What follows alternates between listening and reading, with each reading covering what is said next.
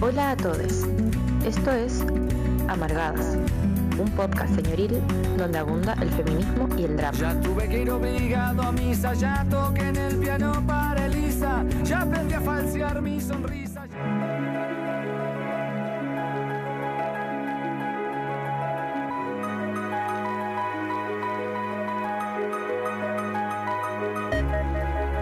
Hola, hola, buenas noches, haciendo este programa Amargadas como un día martes 3 de octubre ya. no, ¿Cómo pasa la vida, no? ¿Cómo pasa ¿cómo la vida? a- Así es, el tiempo es una fuerza imparable. Ah, me encanta los poemas. No, son frases de, de- de las películas de Marvel. Ajá. Yo, qué poética, amiga. Es Marvel. Ok. Sí. Oye, eh, saludando a todos quienes nos están escuchando, a quienes nos van a escuchar en el futuro a través de Spotify. Y bueno, eh, convidarle, a convidarle. Ah, muy señora día, muy señora. Convidarle. Convidarle ¿Qué nivel de señora llevo se acá? unan a nuestra transmisión en vivo ahí de eh, YouTube, a donde nos podrán ver. ¿Cómo estás, María Francisca? Bien, mira, bastante bien, relajadita. Hoy día me hice un masaje. Me hice un masaje, estoy relajada, eh, pero quiero dormir. La verdad es que, que acontecía. Pero estoy, estoy, estoy contenta de ser amargada. ¿Y tu amiguita cómo está? Sí, contenta de volver, eh, decirle que eh, la, en la semana del 26 que teníamos un lindo programa eh, en- donde íbamos a, a estar con Villa Grimaldi, eh, porque estamos en este ciclo de conmemoración de los 50 años del golpe de Estado y se la dictadura cívico-militar, Ujú, y no pudimos por problemas de salud, sí. eh, así que eh, lamentable, una pena, pero eh, hoy no estamos nosotras dos solas. No estamos, no estamos solas. No, estamos, en- eh, ya pasamos a saludar aquí a nuestro invitado, Javier Zúñiga, historiador ambientalista, activista medioambiental también. ¿Cómo estás? Buenas, buenas, ¿cómo están chiquillas? Súper Bien, bien, yo súper bien. O sea, en realidad estoy como con alergia y al Mm. borde así como de la bronquitis alérgica, como todos los años. Oh, Me da muy fuerte, pero súper bien de ánimo. Súper contento de estar aquí. Así que gracias por invitarme, chiquillas.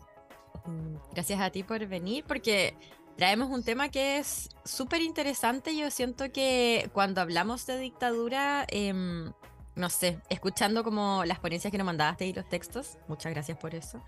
em, hay una visión como muy, uno, sesgada, estática, como de los procesos históricos que vivió Chile y cómo posibilitan también como lo terrible, no sé si lo terrible, oye, pero lo que vivimos hoy día, que sabemos que, que mucha gente vive fuera de, de una zona de bienestar. Así que bacán que nos acompañes, agradecida estamos. No, y además que poder, eh, bueno, la, en, ¿por, qué era, ¿por qué queríamos justamente después de varios programas donde estuvimos hablando con organizaciones de derechos humanos, eh, hablar sobre el- cómo la dictadura plantea un, digamos, nuevas formas de la naturaleza, digamos, que también son formas territoriales, ¿no? Como de habitar, de, de también de que tienen que ver con leyes que nos afectan directamente en nuestra vida, digamos, cotidiana, eh, era justamente para poder entender como a cabalidad lo que significó el proyecto de la dictadura. Y en Ujú. uno de los artículos que tú nos enviaste, que a propósito vamos a poner a disposición de la gente ahí en nuestra biblioteca libre, Pasando el Eh, dato de la biblioteca libre. ¿eh? sí, Si quieren que- el dato, Buena. nos piden por tenemos iniciativa. un montón, montón, montón de, te- de textos, así que y siempre estamos subiendo cosas eh, y, es- y es eh, del eh, libre colaboración, digamos, pueden ustedes subir textos, qué sé yo, descargarlo libremente, por eso es una biblioteca libre. Ahí vamos a poner a disposición este artículo y una de las cosas que me llamó la atención, ya para entrar directamente en el tema, aunque me salté una parte de la Te saltaste algo importante, a mí. ya lo voy a dejar como punto, punto, a, punto como un punto Un antes pin ahí. que po- sí, un pin Pongámosle un pin a es eso. que eh, plantea a la dictadura como un proyecto ambiental. Y es un poco de eso, eh, y entre otras cosas, de lo que vamos a estar hablando. Así que Eso. invitar a la gente también a Pero- comentar, a comentar, mandarnos audios al más 569-75-111-852. Oye, perdonen lo, lo desordenada de este inicio. Pero se ¿ah? entendió, amiga. Básicamente, Vamos a hablar de territorios, vamos a hablar de dictadura, vamos a hablar de proyectos políticos. Muy importante lo que dijiste, el proyecto ambiental. Y mándenos sus audios, mándenos sus mensajes. Acuérdense que nos pueden mandar por YouTube, por el teléfono, ya lo dijo la María Elisa. Pero antes no podemos avanzar porque ningún invitado en Amargada se va sin eh, presentarse. Pero nosotros, Javi, lo que hacemos en general es eh, para distender esta situación, porque sabemos que hablar en público a veces nos genera un poquito de incomodidad, nos generan Sí, claro. cositas. Eh, es que nos cuentes tu presentación como quieras, pero debe incluir ah, una dinámica. No, debe incluir algo lindo sobre tu vida, lo serio y lo random. No voy a Ya. llegar a explicar lo random porque yo sé, yo sé que lo sabes. sí. No, y además que yo, yo he escuchado el programa, entonces conozco, conozco más o menos esta dinámica y además que ustedes son dos, sé que son dos personas muy amables con sus invitados. Mira, lo lindo, yo creo que cuesta a veces, ustedes saben reconocer lo lindo y exponerlo. Tal vez lo bueno, lo, lo, lo que más destaco eh, es, es como, es la, es la, la capacidad autocrítica, la que tengo hacia mí mismo, obviamente, la, la disciplina y, y el no tomarme tan en serio eh, a mí mismo, como saber reírme y, ir avanzando sobre mi propio, sobre mí, mí mismo. Lo serio, que tal vez tiene una connotación media, media negativa, como yo lo entendí, eh, es que soy muy poco, eh, soy muy exigente conmigo mismo, muy poco empático a veces, como que no sé, no sé, como de- demasiado poco comprensivo con mis propios procesos internos y, y me exijo mucho y a veces esa exigencia, ustedes saben, eh, frustra, agota, a veces me siento mal, me siento genuinamente mal por eso. Y lo random, yo creo que son varias cosas, eh, no sé, soy basquetbolista, soy, así hace como 5 o 6 años, miembro de un equipo, de un club deportivo, en verdad, fundador del, uno de los fundadores de ese espacio. Eh, lo random que tengo gusto así muy rebuscado y, y- pero muy al fondo. Onda, tengo mi libre, tengo como 6, 10, li- de 10 libretitas en donde anoto cosas. No sé, cosas de música, de cine. Y a veces llega el momento en que no puedo ver una película porque no tengo una notita para anotar. No sé, eso yo creo que es random. Tal vez bueno o malo, no, no sé, eh, en materia de, de terapia eso, pero eh, sí que lo hago seguido, si algo random me encuentro, porque conozco poca gente que tiene esa, esa como esa Las forma como de ramificar sus intereses y llevarlo hasta el Ah. fondo a veces, medio obsesivamente. Mira, Sí. yo creo que aquí en Amargada eh, estamos, sí, estamos absolutamente de acuerdo. Yo con las libretitas y con los focos e incluso los hiperfocos, estoy, estoy. Por lo menos cuatro libretitas veo aquí en mi escritorio de cositas random. Una, una vez me aprendí como casi todas las estrellas que se ven en el cielo, así como, Rígido. como un, fue un invierno, un invierno muy triste, el 2009, y cuando me aprendí todas las estrellas, las más visibles, ustedes saben. Ujú. Como ese tipo de cosas me pasan y, y encuentro que son medias random, porque dan, dan la impresión de que sé de astronomía, pero no sé de astronomía. No es como que me aprendí las estrellas nomás. como- Es como esto que dice la gente como, no, si yo me manejo, me manejo en la Sí. estrella. Sí, pues, es como ahí la, la parte de la superficie, ¿no? Pero, Pero buenísimo. Es un rasgo, es rasgo importante como, como presentarme, sí. Bacán, bacán. Pero es bacán poder tener sensibilidad con varios temas, eh, como con varias cosas, poder sensibilizarse con otras sí, cosas. que fome. Y curiosear también, asombrarse, Sí. apasionarse, sin que sea Sí. una vida. no sé. Sí, la- me siento identificada. Hemos bromeado aquí con mi compañera la Fran en que yo me podría tatuar como todos los, Todos los hiperfocos. los hiperfocos. Sí, el, el- el mo- el del mate, es clásico. El del mate es muy bueno. Del- po. Toma no dos sé. meses mate, se tatúa. Pero yo creo que No, el, el que más te era mi ha, personalidad. Elisa, el que más te ha tomado como con fuerza es el de la ave, Sí, la observación de ave. Ese, sí. ese es el Ese yo último creo que es te conozco que, profundo. Esa ya es que ya está ahí vocación. nivel experta. Sí, es, voca- es una vocación, ya, ya, Ya. no hay hiperfoco. vale vocación. No, a veces, ¿sabéis qué? Eh, eh, a decirle a la gente que estamos en un momento de presentación si vamos a tocar los temas. Vamos a llegar, pero saludar también a, tiempo, a- a Poderes. Curativo que, no- que nos dice hola, ¿cómo estás? Olita, Siempre nos ¿cómo escucha. estás? Eh, Te querimos. Ah. sí, mucho, mucho. Eh, se me fue. Hiperfocos, vocaciones, avistamiento de aves. Sí, En esa rama estaba. Ah, no, que a veces me pasa que yo me obsesiono tanto con las, con las cosas, es que me empieza como eh, a, a ocupar mucho tiempo en mi mente. Por ejemplo, eh, iba caminando y, y- e iba identificando todo el rato, los únicos sonidos que podía escuchar eran de, la, de las aves, por ejemplo. Y era como medio angustiante. era medio angustiante igual. Así Como que no hay que puedo escuchar nada más. sí. sí. Mm. Sí, Pero igual es por otro lado es como un superpoder, siento yo.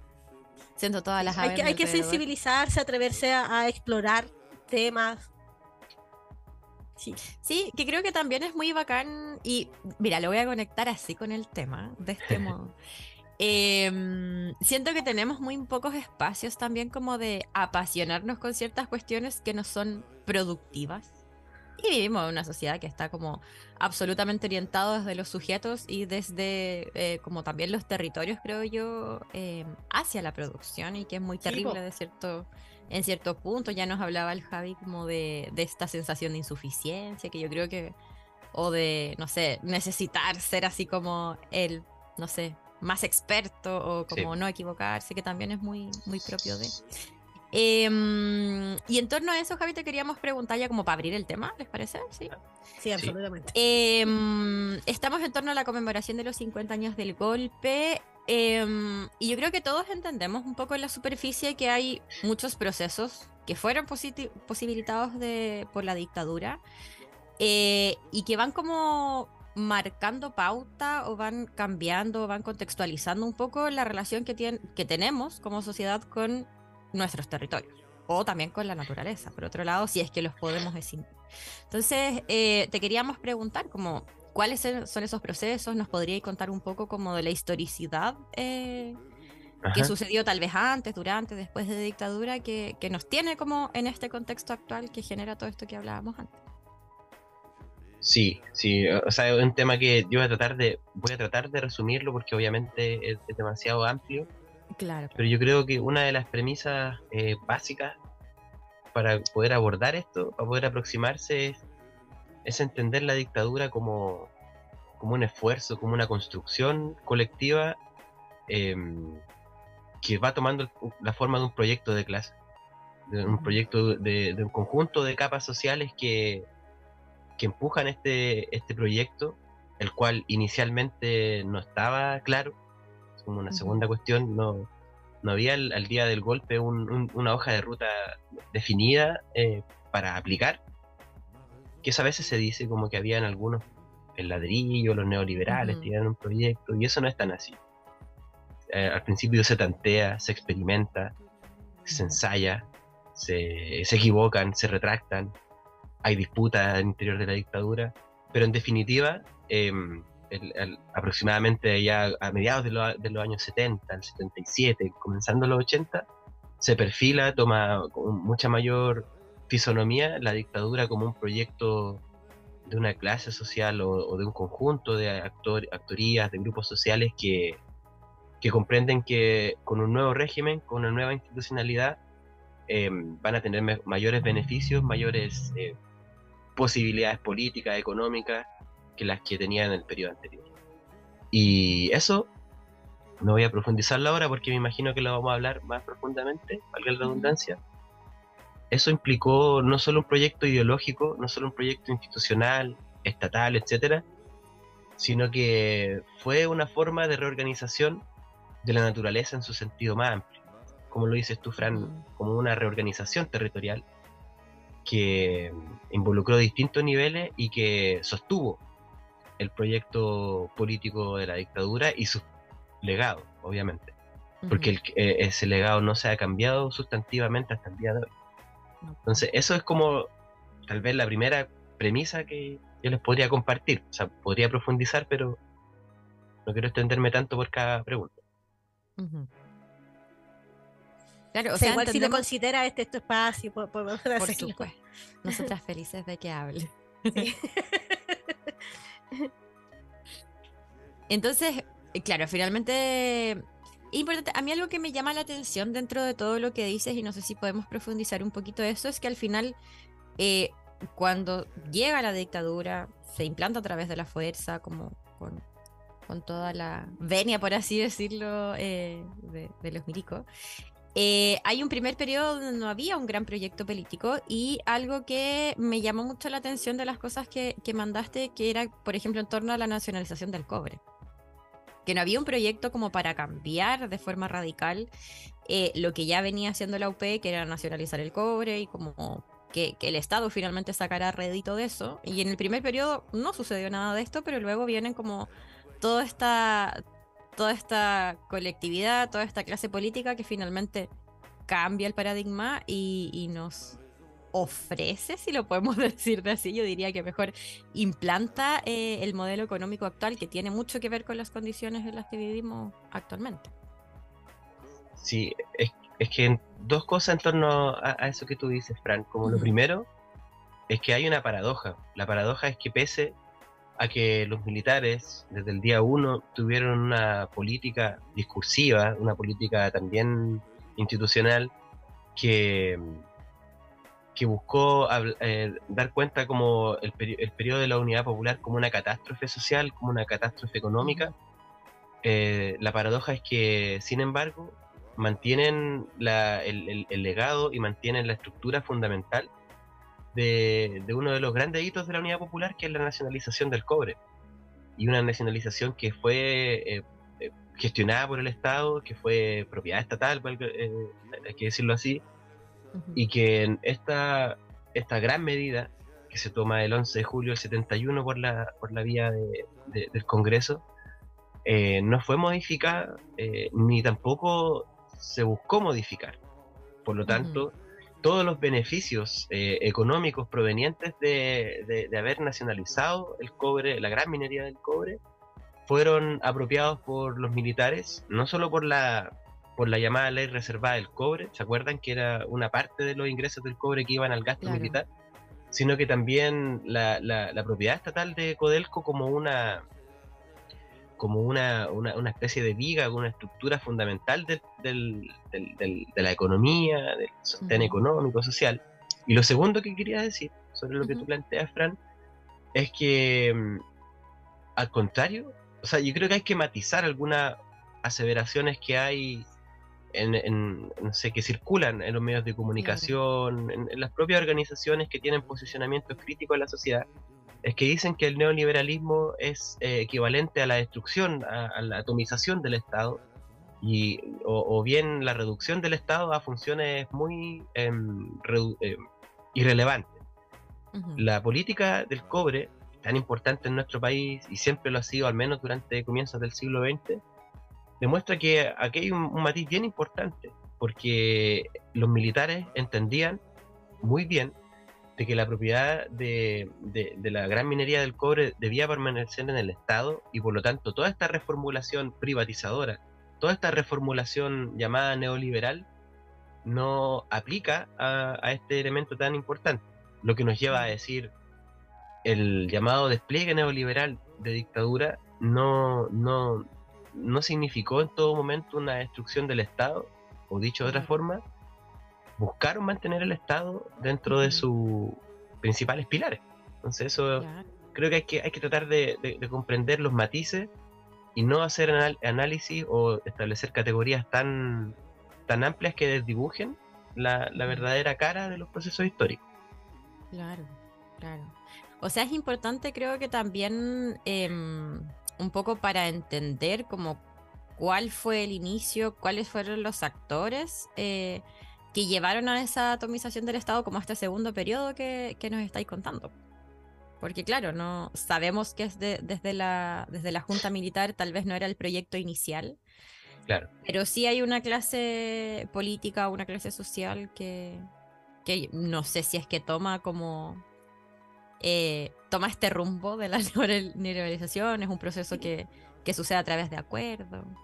¿Cuándo se produce ese, esa, esa inflexión, por ejemplo? que da pie, por ejemplo, a, a lo que es hoy eh, eh, la minería, digamos. Sí. El, el tema es que la, la, propiedad de los grandes yacimientos, no sé, ustedes conocen Chuquicamata, El Teniente, mm. Salvador, no se traspasa a, a, manos privadas en dictadura, ni, ni hasta el día de hoy no ha, no ha ocurrido. Porque los militares, primero, no querían. Y segundo, porque consideraban esta minería estatal como parte estructural de su proceso económico institucional. Pero el punto de inflexión comienza a darse cuando ah, pujan, como tú dices, Fran, ciertos actores sociales, empiezan a, a presionar al gobierno militar, a la dictadura, eh, como lo empiezan a, presionar para, para privatizar otros sectores. Es decir, mantener la, el- la- la propiedad estatal de ciertos yacimientos, pero privatizar otros territorios. Y ahí se produce un, un punto de inflexión con, digamos, con la constitución de 1980, que hoy día sabemos muy claramente la importancia de las constituciones, todo lo que regula, todos los aspectos de la vida social que regulan.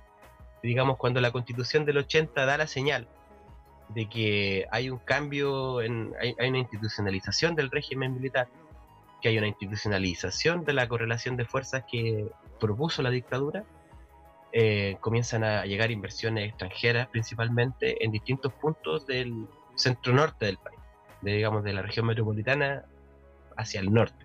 Mm. Empiezan a, a privatizarse distintos territorios, empiezan a llegar nuevas empresas transnacionales, algunas que vienen del mundo del petróleo, que ustedes saben que son los capitales tal vez los más influyentes y los más brutales Mm. en su accionar, en su actuar. Entonces eso empiezan a llegar en, en- a, a- digamos, a finales de los 70, con la constitución del 80, se, se instalan con fuerza y de ahí para adelante se ramifican en distintos puntos del territorio nacional y eso igual demanda también energía.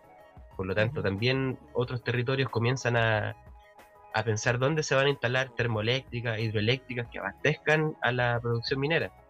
Entonces, con Y esto que, llegamos perdona que te vez- interrumpa, es que, Sí. que después fue una política muy fuerte en los años de la de, de la postdictadura, pues, de la democracia.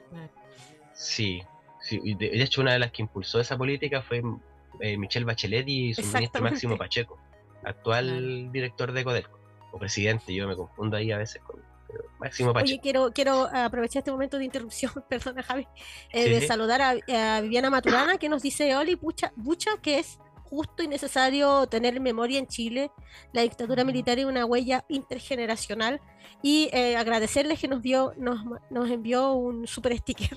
Sí, muchas, muchas Ah, gracias. Buenísimo, muchas gracias. Eh, ¿Iban a decir algo, chiquilla, o continúo esa, esa parte? No, no, sí, sí, por favor. ¿Sí? Em, eh, nuestro problema, hablando un poco, conectando con, lo- con la memoria, con nuestra mirada de la dictadura, es que solemos entender estos procesos principalmente como, como una cuestión económica, como esas abstracciones propias de la economía, cifras, cantidades de inversión o territorios i- eh, intervenidos en términos administrativos. Pero la verdad es que, obviamente que eso es real, eh, otra parte de la realidad, sin duda muy relevante también, es que todos estos territorios eran ecosistemas, todos estos territorios eran nuevos nichos para la acumulación capitalista que pasaron a estar subordinados a, a este nuevo ciclo de, digamos, de expansión de los grandes capitales transnacionales que se volvieron al, al- que retornaron con mucha fuerza al territorio nacional, lo que creó a su vez todo un metabolismo, una red, un tejido, si usted me permite la metáfora, como de, de producción energética, de encadenamiento productivo asociado a la minería, y todos estos, em, todos estos enclaves, estos nuevos enclaves, no sé, sin ir más lejos, acá en la región metropolitana disputada de las Condes, se reactivó el año 78, lo que hoy día es eh, los bronces, por ejemplo. Ujú. E- ese fue un proceso que la, la dictadura retoma esa, esa, esa faena con mucha fuerza y, y llega a ser hasta el día de hoy uno de los principales enclaves a nivel mundial. O sea, la dictadura, y, y- perdón, cuando estamos hablando de los bronces o disputada de las condes en esos años, estamos hablando de glaciares, estamos hablando de ríos, estamos hablando de flora, fauna, funga, Ujú. etcétera, ¿no es cierto? Y, un- y también historias eh, eh, Claro. sociales, comunitarias, historias regionales, el, el- el- río más importante, o Mapocho como uno de los de, de los ríos más importantes de la región metropolitana porque está conectada con la cuenca del Maipo. Entonces, a veces en, en nuestra memoria histórica, en nuestra memoria de la dictadura en particular, solemos no considerar estos factores tan relevantes em, a la hora de la explicación de este proceso político que fue la dictadura. Y solemos dar la espalda o hacer abstracción de la dictadura como un proceso concreto. O sea, es decir, eh, la dictadura se desplegó a través de la naturaleza, a través de territorios, a través de ecosistemas. Y, esto lo vamos a, por lo que por lo que recuerdo de la pauta lo vamos a ver más adelante, pero adelanto solo decirlo que, que la dictadura fue un proceso político no con impactos ambientales, es decir, no solo con impactos ambientales, porque eso sería una forma muy muy secundaria considerar la naturaleza como un mero escenario en donde en donde nos desenvolvemos, ¿no? Como donde suceden las cosas. Muy pasivo. Aquí estamos tratando de comprender la, dictadura eh, como un proceso ambiental, por sí mismo, no con impactos ambientales, sino que como un proceso histórico, social, que se desplegó también, y no únicamente, obviamente, a través de la naturaleza. Y eso es importante eh, como, como, punto de partida. Si ustedes me permiten una forma de abreviarlo, eh, los impactos o la forma que tiene el capitalismo actual en Chile no son no, no tiene efectos sobre la naturaleza, sino que la, forma de, de digamos, de, relacionarse con la naturaleza es una condición para que ésta funcione. No sé si me, me, explico. Es una cuestión que suena media lógica, pero pero es importante. Pero no lo es tanto, no, no, lo es tanto, porque la verdad es que, claro, desde una, yo creo que lo que lo que hay que como empezar a, mirar y que te pediría como que te explayaras sobre ello es, es, es, una, es una mirada histórica, como en donde eh, que es una mirada histórica que desafía un poco ese, diría, antropocentrismo, si es que se, se dice. Sí, sí. Sí, y es una, una perspectiva de la historia yo creo que, es, que nos permite analizar justamente o llegar a estas conclusiones en donde eh, entendemos la dictadura como un proyecto ambiental que se despliega sobre la naturaleza y todo lo que es la naturaleza por nosotros, ¿cachai? Como todos los ecosistemas, todo este sistema, eh, digamos, micélico. Sí, el, me, gusta ese, e, e, ese, ese, concepto, ¿no es cierto? el micelio, lo micélico. Yo lo hablo más como metabolismo también, es decir, como una, como una interacción permanente. Claro, claro, claro. Eh, y algo que es obvio, o pareciera obvio, no, no, no sé, por de pronto eh, decir que el, el, ser humano es parte de la naturaleza es como. Pareciera que está todo el mundo de acuerdo en eso, pero no tiene muchas veces una expresión en una expresión política, una expresión teórica, una expresión historiográfica, no sé, podría seguir. Eh, porque por justamente por esto que menciona, mencionas tú, Elisa, de eh, esta concepción antropocéntrica de, la historia, de la política, de, de, cualquier época, en realidad, no, no, solo la dictadura, estamos hablando de la dictadura, pero se podría aplicar al presente, ¿no, es cierto? Como, mm como el, ese, ese, antropocentrismo en, contraposición a un biocentrismo, etc. Eh, pero en el caso de la dictadura, ah, eh, creo que hay que avanzar, por ejemplo, en, en, dar explicaciones que vinculen los derechos humanos, la violación sistemática, el terror, con la aplicación de medidas que, de, reorganización de la naturaleza, de reorganización territorial. Es decir, no es que por una, por, por una parte la dictadura haya estado violando derechos humanos y por otra, eh, como totalmente separada, eh, haya estado organizando el territorio nacional bajo nuevos parámetros. Es decir, sin la, política de represión sistemática, sin el terror, sin la fase terrorista de la dictadura, como se le llama a los años 70, no se hubiera podido aplicar de, la forma en que se aplicó la reorganización total del territorio nacional, involucrando naturaleza, fuerza de trabajo, eh, eh, una, concepción también de, bien específica del trabajo reproductivo. entonces es un conjunto global de, transformaciones que no se pueden separar en nuestra memoria. Lamentablemente yo diría, eh, Elisa, Frank, que estos 50 años estuvieron bien mediocres en la reflexión, en la memoria histórica, eh, muy super, y digamos, no por gente como nosotros, eh, no, que no quiera exculparnos de eso, sino que quienes tenían la, la posibilidad de, de ejercer discursos públicos masivos.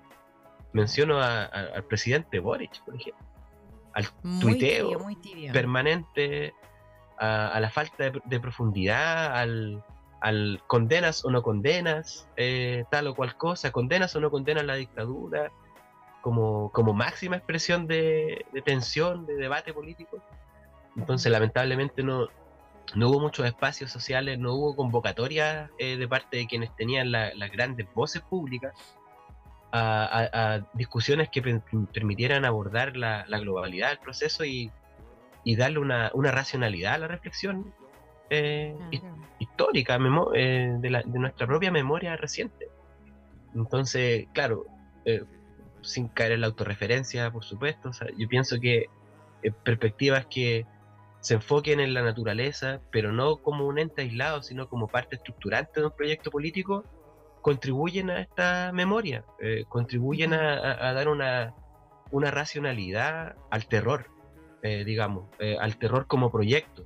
Y ese proyecto como un proceso ambiental también, porque se, im- implicó distintas dimensiones, distintos en- enfoques, distintos objetivos, eh, esta reestructuración, este proyecto, y, y- y tiene como núcleo el, el terror, el- la represión sistemática, la exclusión de la oposición, la clausura de- de- no solo de la democracia, sino de cualquier debate político disidente respecto a la, a- a la dictadura. Eh, entonces, es- eso yo creo que programas obviamente como el de ustedes eh, contribuyen bastante, pero sí creo que estuvimos totalmente un debate a 50 años muy malo, muy más malo. Yo, yo tengo memoria desde los 30 años, digamos que em- me puse a leer sobre estas cosas y es el peor, el peor, el más mediocre. creo. Yo también lo creo, creo que en los años anteriores había, se había posibilitado un mayor debate al respecto. Ahora aún están, están desde muy desde si esto eh, desde la desde el discurso de los excesos, por ejemplo, y cuando tú mencionas que sin eh, la fase terrorista, ¿no? Como De, de la dictadura no hubiese sido posible. O sea, que fue, yo, yo soy como súper majadera en siempre mencionar al respecto que esta- eh, la, la situación sistemática de violaciones a los derechos humanos fue una política, una política que se implementó, que fue necesaria para la dictadura, porque de lo contrario no se hubiera podido sostener. Exacto. Y Eh. no se habría podido sostener el proyecto también. Porque al final, eh, respecto a lo que decía Javi, como la conmemoración de los 50 años del golpe y el debate, también yo siento que esta tibieza dio paso a discursos que ya venimos oyendo desde dictadura, que es como, bueno, eh, casi esta violación de los derechos humanos es un error o una Claro. como consecuencia secundaria de un modelo económico que sí nos lleva al progreso, sí Claro. nos lleva a la mejora de un modelo Claro. económico y entendemos, con esta visión súper también antropocéntrica, pero claro, lo que, lo que tú dices es como ser parte de la naturaleza, sentirnos naturaleza, abrir perspectivas que nos alejen de, de ponernos al centro, es absolutamente importante eh, y ahí podemos entender que al final, si no es desde este modelo, no, o sea, como este modelo fue solo implantado por esa violencia y como la afectación de los territorios no pudo haber sido de forma diferente. O sea, como en la medida que no se cambie el modelo, no va a cambiar. El, ¿Puedo? o- Claro, sí, claro. por supuesto. Eh, no, una de las cosas más eh, espeluznantes que yo escuché- he escuchado hasta ahora, Mm. más allá de, esta, eh, de estas cosas que dice Piñera de que ha, ha habido un intento de golpe de Estado como estallido social, y eso fue una puerta de entrada que le dio Boric a Piñera, Claro que hay sí. que decirlo. Sí, absolutamente. Bueno, una de las cosas más espeluznantes, aparte de esta, eh, es el intento de separar la dictadura del golpe. Como, como, eh, Sí. como, bueno, una cosa es el golpe, nunca más. Pero la dictadura tiene sus matices, dicen, di- dicen estas perspectivas revisionistas. Y justamente una, una, una- óptica que busque eh, captar la, la- naturaleza, digamos, como agente de este proceso también de, de dictadura, te permite captar las continuidades. Que uno, el terror, eh, mientras ejercían la, la represión más brutal que, que- se puede imaginar y que ha vivido nuestro país, tenían sus sesiones eh, legislativas eh, los militares y en estas discusiones, en los años 70, discutían qué vamos a hacer con el modelo forestal, qué vamos a hacer con el cobre, qué vamos a hacer con el agua, qué vamos a hacer con la reorganización de las regiones. Si ustedes se fijan, que son las que hemos heredado hasta el día de hoy, todas están orientadas a una gran vocación productiva, a una, a dos, así como a lo máximo, eh, y están ordenadas por cuenca además. O sea, un, una- un- un río por región, un río grande por región. Eh, ¿Qué vamos a hacer con el, se decían ellos, con, con, con la, con la, con la mano de obra, con la clase trabajadora? Eh, A veces también cierta izquierda como que comprende de la clase trabajadora únicamente en esta dimensión eh, como fuerza social revolucionaria, como sindicato, como, no sé, como muchas otras, muchos como digamos caras de esta clase trabajadora, pero poco se ha dicho de, del- de la, del- no sé, de, de las transformaciones del plan laboral de Piñera, de José Piñera, durante la dictadura, como un intento no solo de restar la, la- la- la capacidad de negociación, la capacidad política de la clase trabajadora, de los sindicatos, sino que de una forma también de precarizarla, de pauperizarla, de volverla más barata. También, o sea, como, como cada vez, como comida chatarra, como al- alimentos más baratos, pero de pésima También calidad. como una naturaleza barata. Exactamente, exactamente. eh, El, el- est- estas reformulaciones que también el, el José Piñera, quien tiene esta política de, de pauperizar a la clase trabajadora en, en todas sus dimensiones, incluso en sus dimensiones más de, más de supervivencia material cotidiana, en su reproducción, es el mismo ministro el que diseña la política minera que conocemos hasta hoy, que es la, la- la que, la que privatiza, digamos, casi todos los territorios y en la que acelera el proceso de inserción de grandes capitales en minería del cobre, y lo, que, lo cual obviamente tiene su correlato en, en- nuevos territorios, en nuevas naturalezas incorporadas a grandes ciclos de producción capitalista. Eh, no, no es casual, digo, no es solo un cambio de, de, de- de funcionario, digamos, uno que se va al del ministro del Trabajo al Ministerio de Minería, no, hay que comprender la lógica común dentro de esta movida. Abaratar la naturaleza, en, eh, digamos, a la clase trabajadora, a, la, a, la, a, a los territorios, digamos, volverlos como entidades eh, cada vez más desprotegidas y cada vez más subordinadas a las necesidades centrales de la producción capitalista, como, digamos, el- eh, como este, este intento de reformular la, la economía, la sociedad, las instituciones que realiza la dictadura. No, no, no es casual y por lo tanto, perdonen que me extienda un poquito chiquilla, eh, por, el- por lo mismo no es disociable la dictadura del, del- del golpe, eh, porque el golpe fue un acto racional, fue una decisión política, no fue un exabrupto producto de la coyuntura, sino que fue un acto racional que si bien es cierto no tuvo un proyecto inicial, sí se fundamentó en decisiones racion- perdón, racionales, discutidas, eh, se, se se- se bu- se buscó guiar por diseños, por políticas públicas eh, que se contrastaban, que se evaluaban, que se discutían en el alto mando con ministros, con técnicos, no, eh, no, es, no son disociables esos procesos, no, no, ha- habría que hacer un, una contorsión teórica, histórica muy, muy turbia para poder disociarlo. O sea, claro, Claro. no- no, no, no Muy se puede a mi juicio. por lo demás. Sí, sí, sí. no, no, yo creo que es una aberración, la verdad. Lamentablemente se da espacio para ese tipo de, de planteamiento. no- yo no, soy de la idea de que haya que censurar ese tipo de planteamiento. Yo creo que hay que debatir cuestiones, pero se da espacio con tal vez con esta tibieza que menciona Fran, con estos relativismos también que se imponen desde, desde la izquierda que hoy en día tiene más voz. O sea, si no estoy hablando de ustedes, sino que con estos relativismos, Piñera es un demócrata, eso también aplica para atrás. po. No, no, no está mirando solo al estallido social. Está hablando de, de que hay de- de- de que el presidente le está entregando eh, un certificado democrático a una derecha que históricamente es golpista Claro. y que nunca ha roto con eso. O sea, y también abriendo como un espacio al debate actual que todos y todas sabemos que no debería tener. Exacto. Como que usó las armas para, para instaurar finalmente lo que les conviene. Sí. Y aún así tienen el espacio de. Y todos los medios también, como de, de- de implantar esta, estas ideas y este modelo y esta hegemonía al final de opinión. Sí, exactamente. Em, Yo, yo te quiero preguntar, eh, eh, perdón. ¿qué- a, qué, ¿a qué te refieres, por ejemplo, con la generación de naturalezas baratas?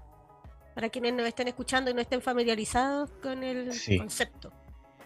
Eh, bueno, esto tal vez puedo, puedo enviarle un artículo de un, de un autor que trabaja esto que se llama Jason Moore, pero en, en pocas palabras, en pocas palabras, la naturaleza barata eh, da cuenta de, de la capacidad humana de coproducir naturaleza. Para, para dar un ejemplo así muy, muy medio bruto, pero como lo, somos como los castores también. Es decir, los castores crean represas, digamos, es parte de, su, de sus atributos como especie. Claro, el como ser humano- instinto. Exacto. El ser humano también que es capaz de, de- de- de producir otras naturalezas. No es que la naturaleza para nosotros y nosotras esté dada de una vez para siempre.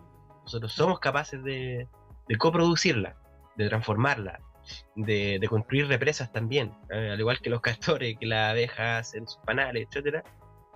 Y en ese sentido, la producción de naturaleza barata eh, es un- una condición de posibilidad del desarrollo capitalista.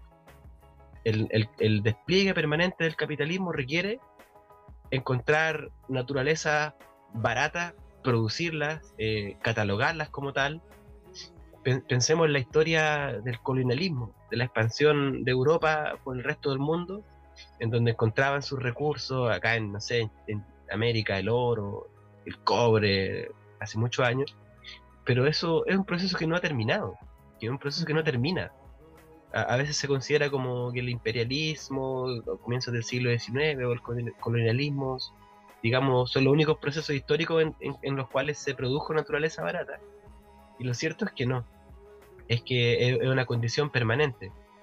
Y producir naturaleza barata significa eh, instalar una, una ciertas formas de, de- de concebir, ciertas formas en que la práctica humana hace que un río ya no sea un río, sino que sea un derecho de aprovechamiento de agua.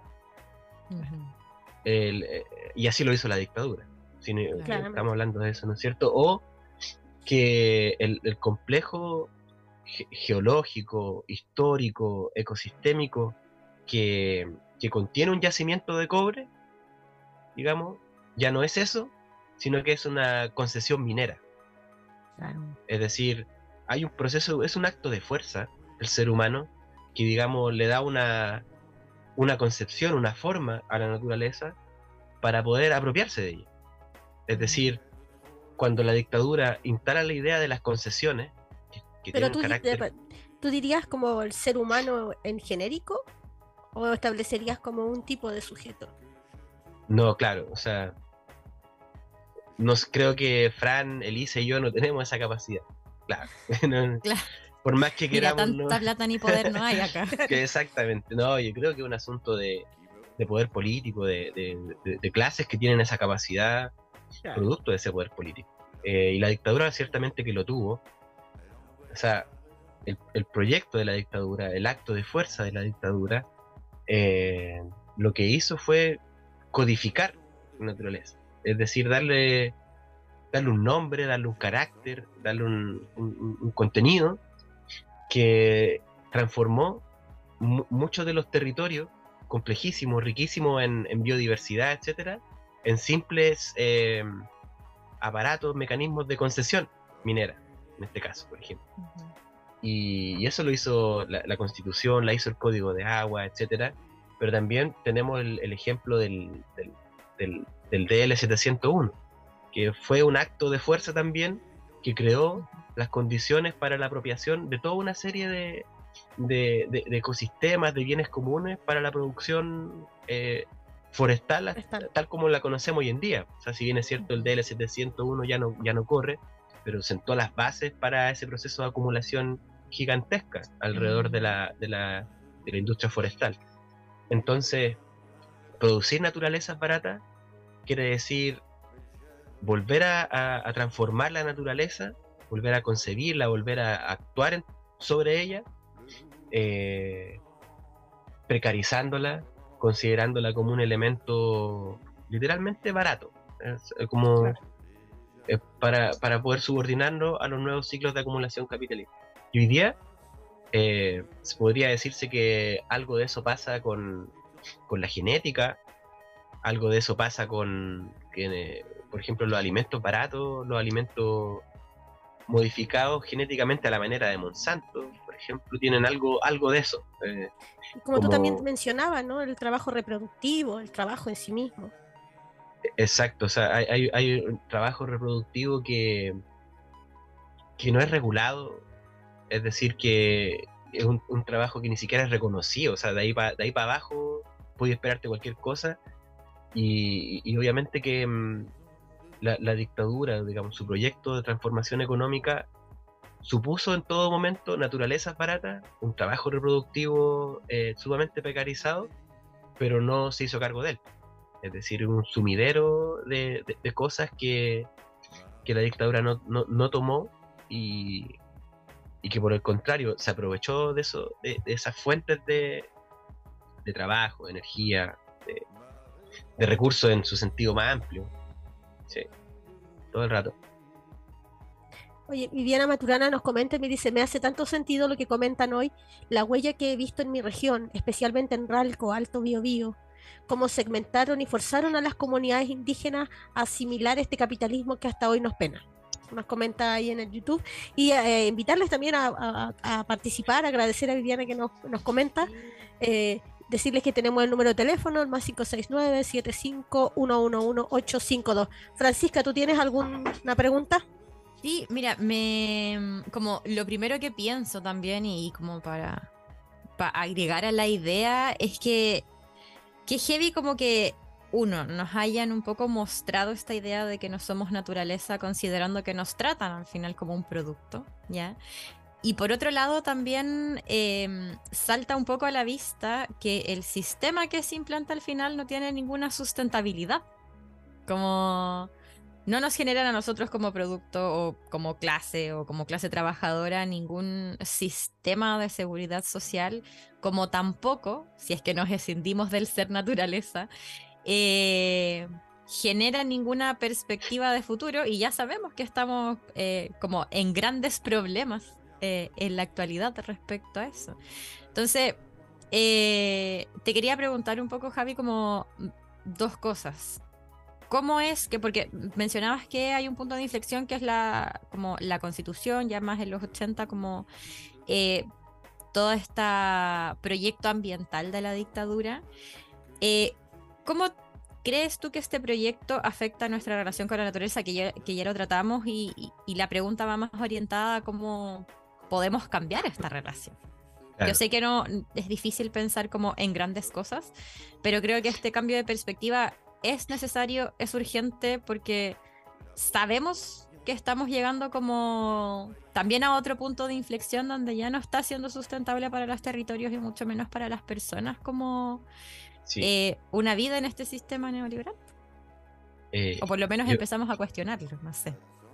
Yo creo que eh, cómo afecta nuestra relación con el resto de la naturaleza eh, esta forma que se implantó en dictadura y que ciertamente antes no era distinta, o sea, tampoco hay que idealizar, eh, a veces idealizamos esa previa al, al, golpe. Sí, súper importante eso que mencionas. estamos haciendo memoria y la memoria es presente, es activa también, o sea, resignifica el pasado. creo que una forma de, de, comprender esta, esta, esta, esta dinámica, esta manera de entendernos, es que estamos alienados. ¿En qué sentido? En que no nos entendemos como parte de la naturaleza. Em, y no lo digo en el sentido hippie porque a mí me parece tal vez igual de complejo considerar como la naturaleza como ente sagrado, así como Claro, intocable. como necesariamente. Exacto, y, y yo creo que eso, eso no, no, no tengo tiempo de hablarlo ahora, pero me parece hasta ideo- ideológicamente peligroso. Eh, Sí. eh, ya. Pero es demasiado, demasiado complejo. Pero alienado en qué Ah. sentido, en que no, en que no, no sabemos que somos habitantes de un río, ponte tú. Ah, Cuestiones cotidianas, y cuando hablamos con niñes o cuando hablamos con en, en el proceso educativo, no, no decimos los, los egipcios, ¿se acuerdan del colegio? No sé, los egipcios viven en el río Nilo, los, mesopotámicos en el Éufrates, qué sé yo. Y, y Fran y Elisa también son del río Maipo, o sea, si- ¿de dónde toman agua? ¿De dónde tomamos Claro. agua permanentemente? La gente de Ñuble, ¿de qué río, etcétera? ¿De qué grandes eh, cuencas hídricas nos abastecemos? Como que vivimos dando la espalda a ese proceso eh, natural que, sin embargo, nos constituye cotidianamente. Y yo creo que Ujú. reconocer eso, que puede parecer como muy obvio, muy filosófico tal vez, yo creo que es un tremendo paso, eh, porque habilita conciencias políticas. Y con esto ya pasamos a esta segunda parte de lo que tú planteas, Fran. Eh, cualquier proceso hoy en día que, que busque transformar la sociedad en términos globales, ¿cierto?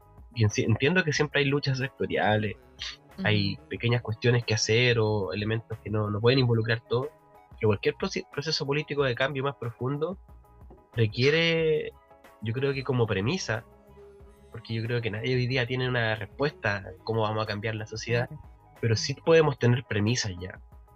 Requiere pensar la, al ser humano como, como, un, como, un metabolismo. Eh, o- dicho de otra forma, que si no, no es, digamos, eh, los pueblos, si no es eh, los sectores hoy día precarizados los que pensamos otras formas de reorganizar la naturaleza, no, no, no- lo van a hacer otros. Y digamos los mismos que lo han hecho hasta el día de hoy. O sea, si, si permitimos que, la- que las grandes transnacionales manejen el agua de la región metropolitana y que se lucre con ella, eh, que, no sé, que las grandes empresas transnacionales estén destruyendo las fuentes de abastecimiento de agua, de agua potable para el futuro, que son los glaciares, etcétera. eh, si no, no pensamos otras formas distintas de relacionarnos con el resto de la naturaleza, eh, creo que el proceso va a quedar por lo bajo o cojo. O, o el proyecto eh, es débil, a mi parecer. Eh, Ujú. Sería un proyecto débil. eh. pienso, perdonen que ande tan medio hater de- del gobierno de Boric, no sé si perdonen, ¿no? No, mira, pero ese No énfasis, perdonen ese tampoco. énfasis. Sí, pues no, me refiero a que perdonen mi énfasis en el gobierno. Claro, no, claramente no, claramente no. Yo creo que es Em, importante como identificar como en las discusiones actuales, porque claro, nosotros estamos hoy haciendo un trabajo en memoria, hablando de, de cómo la dictadura no Eh, reorganiza la naturaleza, se despliega a través de la naturaleza, ¿no? Eh, pero también hay una discusión actual que es, es, es- Claro. es- o, o sin como ir que no- nos trae al presente muy rápidamente. absolutamente. Entonces Sí, súper para no, para no centrarme tanto en Boric, eh, porque igual no, no, no, a mí no, no- ya, no, ya no me pasa nada con él. Eh, pensemos en la nueva constitución, en la primera, la- el borrador 1. Claro. Eh, ese borrador eh, implicaba en muchos aspectos un- una nueva forma de reorganizarla. Ujú. Y con esto no quiero decir reorganizar entendido como la naturaleza como un instrumento, como un objeto para, para el ser humano, no, no, no sino que lo, somos, digamos, un- una parte del metabolismo natural que ciertamente incide en él. Es decir, Claro. como ninguna otra especie probablemente. El, el- el ser humano hoy en día es una fuerza geológica. Sí. Te guste o no te guste, es una realidad. Entonces, bajo esa eh, realidad, tú te- hoy día te puedes preguntar, bueno, ¿cómo quiero afectar la naturaleza? ¿Y, si, y dónde no la voy a afectar? Eh, y asumiendo de que siempre estamos en un metabolismo permanente con el resto de la naturaleza, a mí me parece que lo más sensato es planificar ese metabolismo, repensar ese metabolismo eh, de una manera tal que permita la, la- solidaridad con las futuras generaciones, el cuidado del resto de la naturaleza, la, la- no destrucción, la reparación, la regeneración, la restauración también. Yo creo que hay que avanzar en eso. Pero yo creo que si no se aborda eh, conscientemente esa tarea, si no se asume en un programa de transformación, en un proyecto de cambio, creo que va a quedar eh, débil, débil. O, o- o si se considera que la naturaleza es un ente sagrado, el cual hay que escuchar simplemente, yo creo que esas cosas también son, para mí, son muy problemáticas. Como la, la tierra como madre, mujer sagrada, o, o- o- idealizar a los Ya- ya- ya- campesinos. ya- aquí, Las dos, la- las expresiones aquí. Claro, o sea, eh, y en muchos casos dicho por hombres también ese tipo de, ese- esas expresiones como, Sí. como, como que también implica una, una, una concepción de lo que es la mujer implícitamente o lo que son las mujeres como madre mujer fértil únicamente eh, o, o- o esto que idealiza a los campesinos de que son los únicos que tienen claro cuál cuál es la relación más eh, armónica con el resto de la naturaleza yo creo que esas cosas hay que desprenderse de esa idea porque porque no son modernas en el sentido como más actual o sea Claro. ¿Qué, qué vaya a hacer con el problema de la inteligencia artificial? Con ese tipo de que- discursos. o que sea, que- plantea nuevas formas de abaratar la naturaleza. Y Por plantea otras formas de colonización que Y- son súper heavy. entonces, que o sea, claro, es como. Perdón, no, sí. no, termino con eso. Pero no más chiquillo. Ah, no, no, yo pensaba respecto a lo que decía y como estamos en un momento, considerándonos naturaleza, donde, no sé, nuestra sangre tiene microplásticos. Como no Exacto. podemos Hoy- hoy yo volver vi a, una- a visiones vi como una tan no- desactualizadas.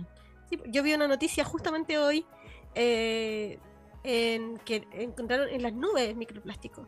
O por ejemplo, más actual, no más, más, más, más cercano. eh, eh, como yo igual siempre hago, trato de hacer énfasis en como el capitalismo como una fuerza geológica más que como el ser humano en sí mismo, considerando claro. que desde esta misma fuerza eh, la clase trabajadora es- una, una naturaleza barata también, ¿no? Donde nosotros tampoco tenemos mucha injerencia en como en Claro. esta reorganización ambiental. Eh, dos ejemplos muy, muy simples, por ejemplo, eh, con la alerta naranja del volcán el Rucapillán, eh, se, en donde se, se ponen complejos inmobiliarios en los eh, ríos Lares, en donde pasa eh, la, la lava, por ejemplo, eso ya es como demuestra cómo el, el- la, el capitalismo no se instala y reorganiza la naturaleza. O por ejemplo los mismos complejos que están ahí en estos edificios horripilantes en Viña, por ejemplo. Las El dunas. socavón, sí, Sí. sobre las dunas, por ejemplo. Todo eso, claramente ahí hay un modelo, ¿no? Como de económico, de producción, que se despliega sobre la naturaleza. Sí, Y, y yo creo que es impotente una perspectiva de cambio que no se. No parta de eso. No, no digo que es la solución para todo, pero es impotente considerarlo solo como un fenómeno económico, solo como un fenómeno Claro. urbano, eh, y, y entender lo- la, la- la- imbricación del ser humano y la naturaleza, una, una imbricación que es casi absoluta. eh, tomando los ejemplos que ustedes dicen de las nubes, la sangre, eh, ¿dónde está esa naturaleza pura, prístina? Yo creo que ya no está en ninguna parte del mundo. O sea, Claro. en los lugares más insólitos se, ha- se han encontrado huellas de la actividad humana y digamos, como dices tú, Elisa, es, no es humana en general, el capitaloceno, el capital como una fuerza geológica. Hay un capítulo de acuerdo del Ni tan sola en que hablamos de eso. Sí, Pero, bueno, bueno. pero claro, o sea, eh, eh, hay, que, hay que cuidarse de esas mistificaciones, de esas idealizaciones de, los, de, o de- de la naturaleza, y al mismo tiempo creer que lo social es un campo autónomo, eh, separado de, de ese- de ese despliegue. O sea, no, creo que ahí están, est- están lo- lo- los desafíos que hoy día se tienen para, para pensar nuestra memoria, pero toda memoria es un acto eh, presente, una actualización Sí. de, un, de un presente también. Por lo tanto, aplica o se expresa en, en nuestro presente y se proyecta. Yo, yo quisiera, como ya porque estamos concluyendo, eh, antes de dejarte el espacio para que tú puedas como expresar tus Conclusiones. finales, tus conclusiones, tus invitaciones, lo que nos quieras contar, alguna Actividades. puntualización. Yo quisiera también decir eh, que si bien eh, soy, trato de ser como siempre majadera al respecto de, de- de señalar como eh, cuando se habla del ser humano no en abstracto, sino como la- el, capitalismo como una fuerza geológica, eso no nos escinde de la responsabilidad que tenemos como como eh, seres humanos de, de, de, tran- de transformar, de, de claro, de, me, me- me puse me- como de organizarse, po, de organizarse y disputar. Claro. O sea, si bien nosotros, como no sé, Vivi Maturana que nos está escuchando, Poderes Curativos, no sé, Fran, Javi, qué sé yo, eh, no tenemos esa injerencia, sí tenemos la responsabilidad como de, de- de organizarnos, pues, empujar por otras formas. O sea, porque siento que, claro, decir, ya el capitalismo es la fuerza geológica que está provocando, que provocó el cambio climático, que ya es una realidad. eh, en- no, por eso yo no tengo una responsabilidad, digamos. Claro. Claro. O una falta de injerencia, que yo siento que Claro. también estas perspectivas a veces como eh, ya estamos al fin de una era, como, o, o en la crisis de una era, genera mucha desesperanza y genera mucha como sensación de, bueno, soy un producto de esta naturaleza como subsumido en el capitalismo, y al Mm. final no, o sea, yo creo que siempre es bueno recordar como esa posibilidad de organización, de cambio, por lo menos de un cambio de perspectiva. Sí. Eh, creo que ya estamos en el minuto final y siempre le dejamos, Javi, a nuestros invitados eh, este espacio, así que no sé si nos quisieras contar eh, o dar un cierre un poco a esto, algunas perspectivas finales, algunas reflexiones. Sí, o sea, relacionado con esto último, o sea, con, eh, decir que esto es una forma de entendernos como seres sociales, naturales, da, da una orientación también a la acción política. Eh, Ujú. Por ejemplo, con Elisa estamos participando en la defensa, en la construcción de un humedal acá en el río Maipo. Eh, para este, este- tipo de perspectivas no son, digamos, teóricas, no es de contemplación, sino que nos orientan. O sea, ¿a dónde nos estamos dirigiendo? Porque, porque no se trata de decir que el capital es una fuerza geológica, es un coloso al cual ya estamos perdidos, sino que hay que orientar la práctica en, en crear una fuerza, en- en crear una capacidad social que revierta o transforme estas lógicas que el- en- con las que el capital ha actuado. Eh, creo que mm, eh, la realidad del cambio climático, por ejemplo, eh, solo puede ser abordada por fuerzas también de organizadas de la, de la sociedad, de movimientos populares, eh, de la izquierda, qué sé yo, que, que promuevan otras formas de, de habitar este planeta. Entonces creo que hay que orientarse hacia allá, hay que darle esa direccionalidad y estas reflexiones eh, contribuyen a, a- a fijar un piso y, y orientar un poco, porque sin desmerecer el activismo del reciclaje, del huerto, etcétera, lo cierto es que no te dan una orientación que socave el poder político que está destruyendo el planeta hoy en día. Lamentablemente, o sea, no, no, no, no, no, tiene ese propósito tal vez. En, en muchos casos no es totalmente impotente y en algunos casos hasta funcional. Entonces hay que ver ahí cómo se, cómo se pone el freno de emergencia, como decía Walter Benjamin, a la, a la catástrofe. Y en ese sentido, solo otra fuerza equivalente o, superior puede revertir esta situación. No, no creo que se vaya a dar un caso distinto si es que no se le opone una fuerza a, este capital como, como fue, agente geológico global. Ujú. Y que en Chile, perdón, y, y que en Chile, Sí. para, para no irnos tan, a- tan en la abstracto, en Chile se expresó con el, con el modelo que se instauró en dictadura, en la, en la organización de la naturaleza y que, y que hasta el día de hoy sigue vigente, porque más lo que, o sea, se puede decir todo lo que se pueda decir, pero hoy día la constitución de 1980 sigue rigiendo al país, Sí. y por lo tanto toda esa, esa base que crearon en ese contexto, Claro, no es otra realidad. Absolutamente. Oye, queremos agradecerte Sí. eh, tu Pasan dos disposición, segundos. tu conocimiento, la generosidad también con que nos compartes, eh, la forma en también que no, lo haces más como entendible para, para quienes no, no, no, no sé, pues quienes nos están escuchando y de repente no, no nos movemos tanto en, en ese marco como de discusiones tan teóricas, así que es súper agradable poder como tener una comprensión. Como más práctica. Elisa Estamos Frank, en- gracias por invitarme. Sí, gracias a bien. ti. Nosotras creo que igual, por lo menos yo, sí, Elisa también la veo con una cara, agradecerte un montón. Y como decía Elisa, qué importante como abrir estas nuevas perspectivas desde una forma cercana, de una forma que entendamos y que también creo que es muy importante y, dentro como para cerrar este ciclo, eh, que nos deje con una nota de Finalmente, no solo somos este producto, sino que también tenemos acción en torno a eso, como parte de la naturaleza, pero tenemos acción. Así es agradecer a quienes nos están escuchando, a Poderes Curativos que nos dice mucha gente pequeña en lugares pequeños, haciendo cosas pequeñas puede cambiar el mundo. Muchas gracias. Se puede, se puede. Nos no, escucharon en, en, el, en YouTube, ahí les saludamos, a quienes nos van a escuchar en Spotify, este programa va a quedar en Spotify, así que lo pueden recomendar, lo pueden difundir, sería súper importante, porque claro, así se, se pasa la voz. agradecer a nuestra casa radial que nos presta el espacio y nos estaremos escuchando en una próxima oportunidad. Nos vemos el otro martes. Les queremos. Chao, chao.